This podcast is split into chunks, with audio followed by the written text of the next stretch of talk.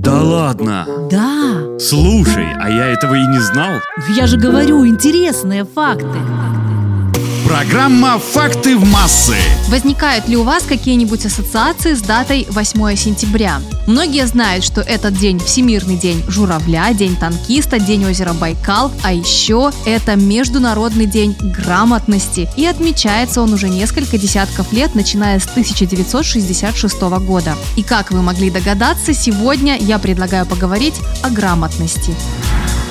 В Древней Индии грамотность женщины приравнивалась к позору, так как писать и читать дозволялось только жрецам и некоторым мужчинам.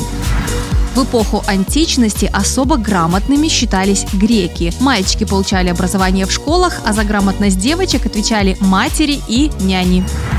В эпоху Средневековья было очень много грамотных людей, потому что большинству из них требовалось развивать ораторские качества для произношения речей. Письмо в те времена поручали писцам, а чтение – чтецам. В эпоху просвещения грамотностью могли похвастаться только представители знати. Любая девушка из знатного семейства знала латынь, свободно изъяснялась на французском, а также писала и читала на родном языке. Существует понятие врожденной грамотности. Люди, обладающие врожденной грамотностью, способны без особого труда красиво и лаконично излагать свои мысли, без ошибок писать и быстро читать. Однако эти навыки, конечно же, при рождении отсутствуют. Имеется лишь предрасположенность к грамотности, позволяющая таким людям обучаться быстрее и лучше остальных. Специалисты ЮНЕСКО подсчитали, что на сегодняшний день в мире абсолютно безграмотными являются примерно 877 миллионов человек.